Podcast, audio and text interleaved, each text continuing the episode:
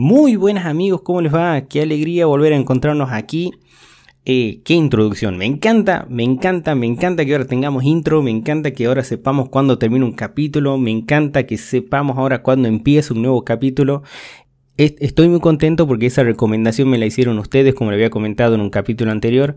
Eh, yo la verdad no me daba cuenta, o sea, como que yo, yo, yo daba por sentado de que todos, eh, todos tienen que suponer cuando comenzaba un tema y, cuando empezaba otro.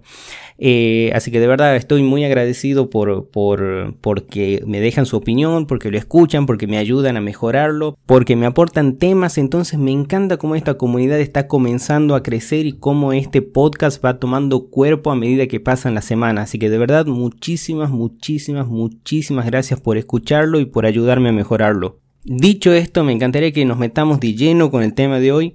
Y hoy vamos a hablar de la diferencia entre el positivismo y el optimismo. Son dos términos que se confunden bastante y por eso quiero que charlemos acá para establecer la diferencia y contarles por qué no está bueno ese...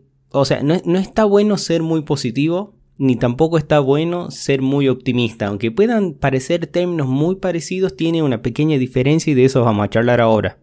Tenemos que tener en cuenta de que primero son dos términos, como dijimos, parecidos, pero a la vez muy diferentes entre sí. Y vamos a arrancar con el positivismo. El positivismo tiene una cualidad de que la persona que lo practica ve todo como si fuese color de rosas, como de que, mira, ahí hay, ahí hay algo mal, no, cancela, cancela, cancela, que esto no, esto no puede ser así, todo tiene que ser perfecto y nada tiene que arruinar el día. Y hay un problema enorme ahí, porque esa persona que ve todo, todo color de rosas, todo mágico, todo perfecto, todo que nunca le va a pasar nada malo, porque las personas, las cosas malas le pasan a las personas malas. Entonces, viven, viven en esa, en esa burbuja, en esa burbuja rosa de que niegan de que hay cosas malas que pasan en el mundo y es una realidad y es algo que tenemos que aceptar. Entonces esas personas que están tan acostumbradas a vivir una vida tan, tan, tan, tan llena de colores, tan mágico, tan todo, que todo es perfecto y de que todo lo malo nunca me va a llegar a mí porque yo lo rechazo y atraigo lo bueno, en un punto es verdad, pero e, esa negación, esa negación, el no aceptar, es un acto muy grande de cobardía. Es un acto muy grande de cobardía porque esa persona no sabe cómo hacerse cargo cuando pasa algo que, lo saca por completo de, ese, de ese espacio lleno, lleno de magia y de color. Yo no digo que esté mal ser positivo, pero hay que tener mucho cuidado porque puede llegar un punto que vos decís, uh, todo es perfecto, todo sale bien, porque yo soy una persona súper positiva, pero llega la muerte, por ejemplo, de un familiar y es una situación que te... Yo, yo considero que una de las cosas más fuertes que te puede pasar en la vida, que una, una emoción negativa tan grande que te puede pasar en la vida, es la muerte de un familiar. Y es algo por lo que todo el mundo va a atravesar en algún momento de su vida.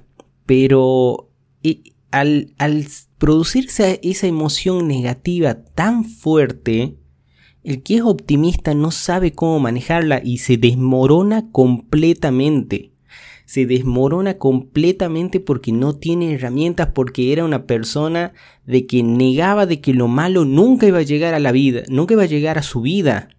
Entonces hay que tener muchísimo cuidado con, el, con, el, con ese positivismo desmedido. En cambio, la persona que es optimista o el optimismo es una persona que sabe que algo malo puede ocurrir, o sea, sabe que hay problemas, sabe que, hay necesidades en el mundo donde se rodea, sabe, sabe que hay guerras, sabe, es consciente de que hay enfermedades, es, es consciente de que pasan cosas malas pero eso no significa de que porque pasen cosas malas se va a quedar enfocado en esas cosas malas. El optimista lo que busca es sacar lo mejor de cada situación, siempre entendiendo de que, eh, como dijimos, un familiar se puede morir. A ver, eh, también ninguna persona reacciona igual con el tema de la muerte. Hay personas que, que, lo niegan y hay personas de que nunca van a aceptar de que tarde o temprano les va a llegar la hora también.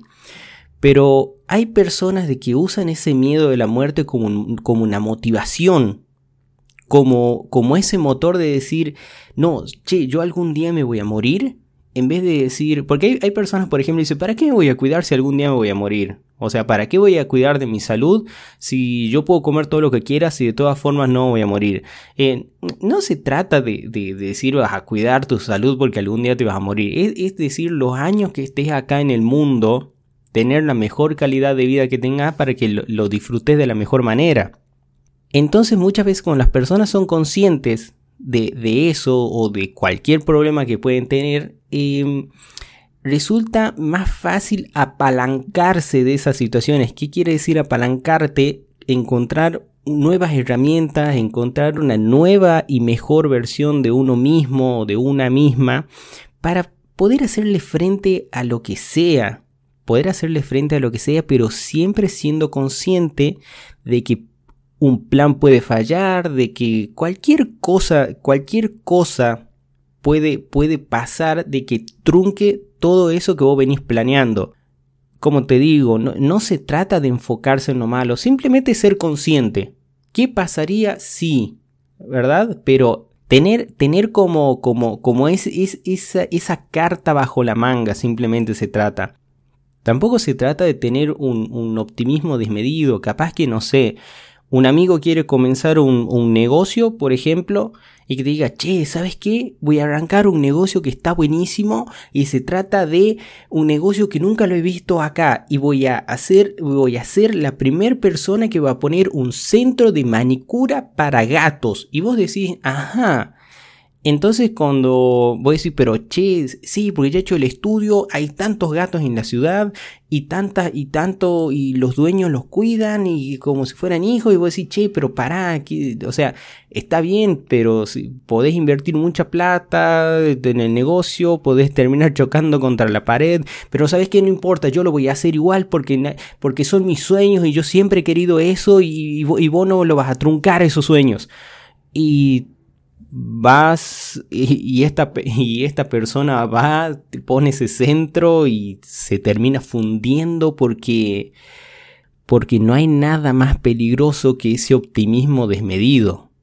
O sea, eh, ser es como sabes que puede fallar, pero vos te vas a esforzar y te vas a empecinar para que eso funcione pero a la vez dejas de ser consciente de otras cosas también que puede fallar. O sea, vos podés esforzarte para que un proyecto, un negocio, cualquier cosa funcione, ¿verdad? Pero también tenés que analizar la situación y dar pasos calculados. No es que te vas a alargar a la aventura y te vas a terminar fundiendo lastimándote vos, lastimando a alguien que tenés a la vuelta.